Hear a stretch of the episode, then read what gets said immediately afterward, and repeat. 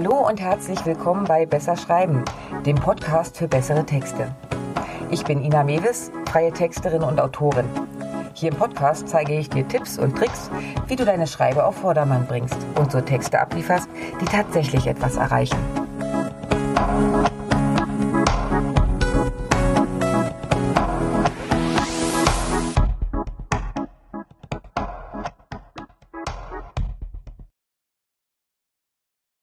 Wow, jetzt komme ich aber mit Kalibern um die Ecke. CI, Corporate Identity. Eine komplette Mappe mit Brandingfarben, genauen Vorgaben für die Kommunikation, Schriftarten und der ganze Kram. Haben so etwas nicht nur Unternehmen wie Audi oder Mannesmann? Ehrlich? Die haben wahrscheinlich mehr als eine kleine Mappe. Aber egal. Wenn du wirklich erfolgreich sein willst, brauchst du das auch.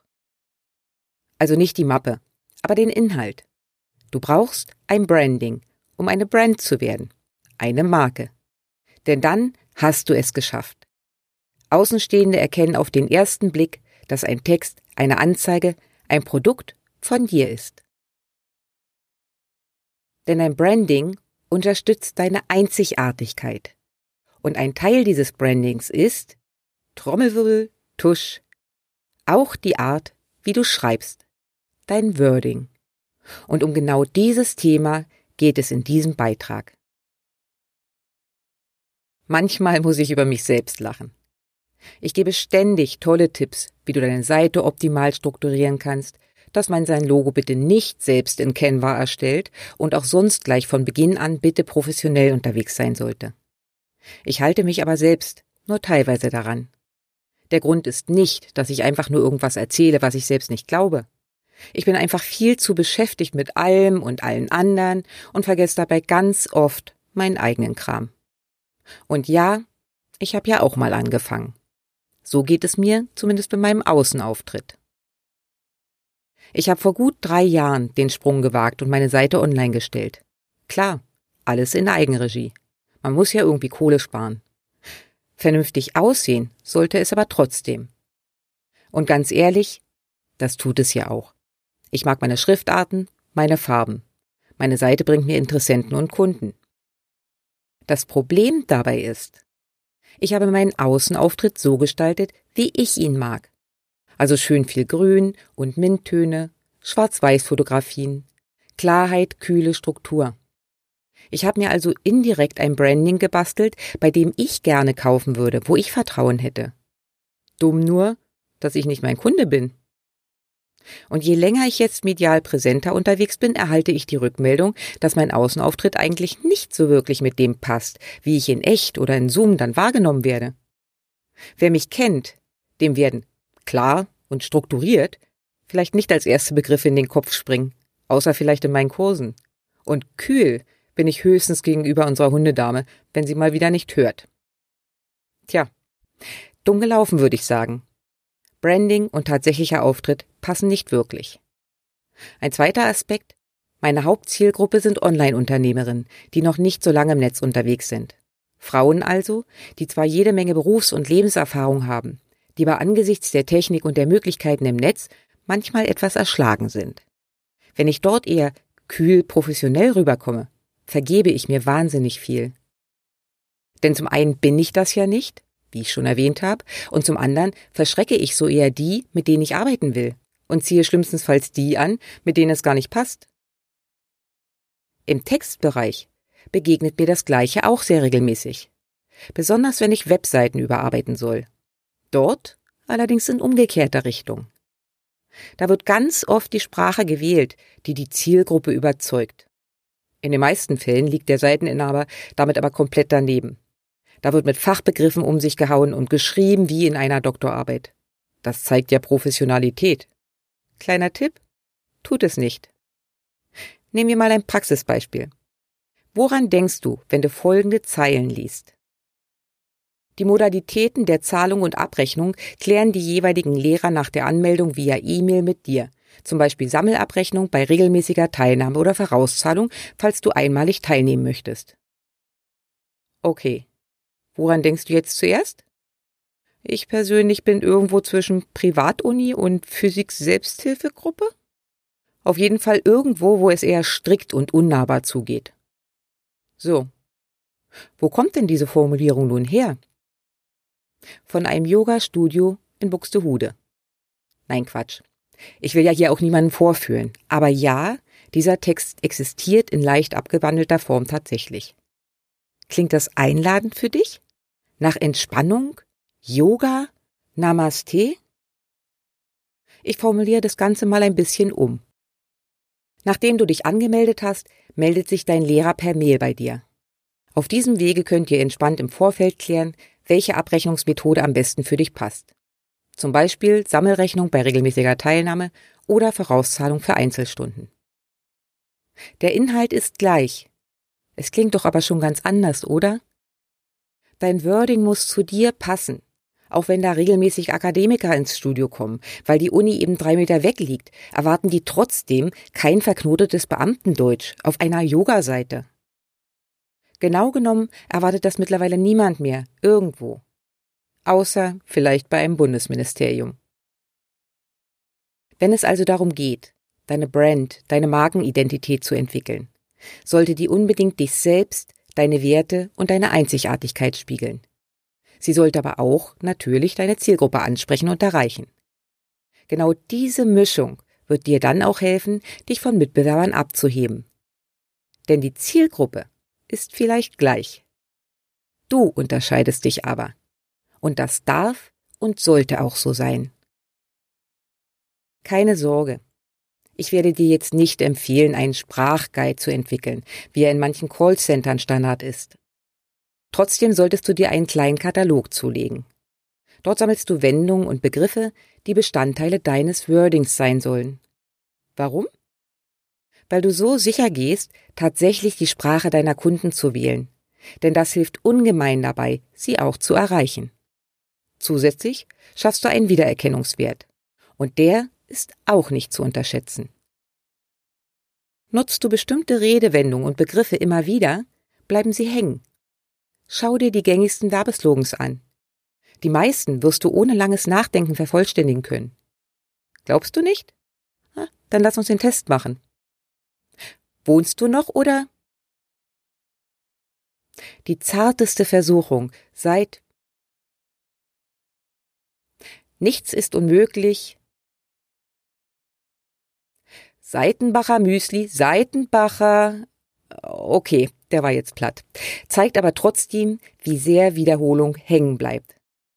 Ganz so penetrant solltest du natürlich nicht unterwegs sein. Aber es ist okay, Begriffe regelmäßig einzubinden, die zu deinem Business gehören. Dein Wording halt. Wie findest du nun dein Wording? Zuerst schau dir deine Kunden an oder die, die es werden sollen. Welche Sprache verwenden sie? Was lesen sie? Bunte oder FAZ? Was schauen Sie sich an? Arte? RTL 2? Steig noch einmal richtig in deine Bayer-Persona rein. Wenn du dich gerade fragst, was das ist, zur Bayer-Persona habe ich vor einer Weile schon einmal einen Beitrag erstellt. Da kannst du ruhig in Ruhe nochmal reintauchen.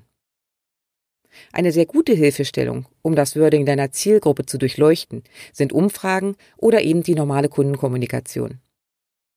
Welche Wendung wählen Sie, um Ihr Problem zu schildern? Wie schreiben Sie, wenn Sie sich bedanken? Welche Begriffe tauchen immer wieder auf? Wenn du dieses Wording für deine Landingpages oder allgemein für deine Texte übernimmst, hast du schon gewonnen. Wo findest du Anregung? Schau dir an, wie deine Wunschkunden auf deine Beiträge in Social Media antworten. Folge vielleicht auch einigen Wunschkunden auf Social Media und schau dir ihre eigenen Beiträge, gern auch mal Blogbeiträge an. Geh in deine E-Mail-Kommunikation mit deinen Wunschkunden und stöber dort nach spezifischen Redewendungen oder Begriffen. Nutz eine Umfrage, die du zum Beispiel in die Willkommenssequenz deines Newsletters einbaust. Dort kannst du ganz gezielt abfragen, wie du deine Leser unterstützen kannst, welche Hilfe sie sich von dir erhoffen.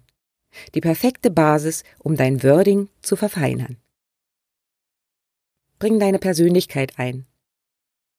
Mein größtes Learning der letzten Jahre Persönlichkeit ist okay und zieht. Wenn ich mir meine ersten Newsletter anschaue, muss ich ganz oft schmunzeln. Schöner, glatter Werbesprech. Die Öffnungsraten kannst du dir ja denken. Mittlerweile schreibe ich in den meisten Fällen frei von der Leber weg. Und was soll ich sagen? Der Newsletter wird nicht nur geöffnet, ich erhalte sogar regelmäßig Antworten. Besser geht's nicht. Bei meinem Rebranding sind wir ähnlich vorgegangen. Gemeinsam mit meiner Designerin haben wir geschaut, was mich denn eigentlich ausmacht, was meine Persönlichkeit ist. Und die fließt in Zukunft durch Farbe und Schriftart viel deutlicher in meinen Außenauftritt ein. So, und was ist jetzt mit Dialekten oder diesem schönen Denglisch? Wenn du im Normalfall reines Platz nackst oder richtig schönes Urbayerisch, solltest du das natürlich nicht eins zu eins so übernehmen, denn dann ist das Risiko hoch, dass sich nur ein Bruchteil deiner Leser versteht. Trotzdem kannst du natürlich regionale Begriffe einfließen lassen. Als Nordlicht ist es naheliegend, deine Leser zum Beispiel immer mit Moin zu begrüßen. Als Schweizer darf das Grützli nicht fehlen. Okay, dafür findest du sicher eigene Ideen, denn in unserer Ecke stehen die meisten Callcenter, da hier das beste Hochdeutsch gesprochen wird. Allzu viel Inspiration kann ich dir hier also leider nicht geben. Und wie sieht's mit Denglisch aus? Ich bin zwar ein Verfechter der deutschen Sprache und empfehle auch dir, möglichst deutsche Begriffe zu nutzen. Aber wenn du insgesamt eher cool und inspiring unterwegs bist und deine Zielgruppe damit was anfangen kann, ja dann, go for it. Wichtig ist, dass dein Wording sich sehr an dem anlehnt, wie du auch mit deinen Kunden sprechen würdest und wie sie selbst kommunizieren. Binde deine Powerwörter ein. In einer vorherigen Folge habe ich mich schon etwas intensiver mit dem Thema Powerwörter beschäftigt. Um dein Wording zum Teil deines Brandings zu machen, solltest du dir deine Powerwörter suchen. Auch hier gilt, Wiederholung ist der Schlüssel zum Glück, beziehungsweise in dem Fall zur Wiedererkennbarkeit. Wenn ich dir jetzt den Rat gebe, so zu schreiben, wie du sprichst, gilt das natürlich nicht in jedem Fall. Die Grundsätze für gut lesbare Texte solltest du trotzdem definitiv beachten. Du kannst authentisch in deinem Wording bleiben, ohne ellenlange Schachtelsätze zu nutzen. Und auch bei Fachbegriffen sei bitte vorsichtig, denn die verstehen eben nur Fachleute. Wenn überhaupt. Mein Fazit? Branding und Wording sollten passen. Wenn dein Branding wirklich passt, wirst du hier kein Problem bekommen. Seltsam wird es, wenn du eher professionell kühl schreibst und mit verspielten Schriftarten und rosa oder mit erdigen Tönen arbeitest bei den Farben. Und genau das gleiche auch umgekehrt. Wenn du merkst, dass deine Sprache nicht wirklich zum Rest passt, musst du an einer Stelle anpassen. Da ein Rewording deutlich kostengünstiger ist, Prüf also lieber erst einmal, ob deine Sprache wirklich zu dir und zu deinen Wunschkunden passt. Oder ob du dich irgendwie verstellen musst. In dem Fall passt dein Wording an. Ist das grundsätzlich okay und es beißt sich nur mit dem optischen Branding, dann musst du da leider ran. Kleiner Tipp?